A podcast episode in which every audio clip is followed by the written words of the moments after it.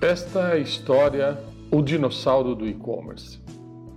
Nesta série, eu, Fábio Secoto, vou contar para você a história e a evolução do comércio eletrônico no Brasil durante os últimos 25 anos.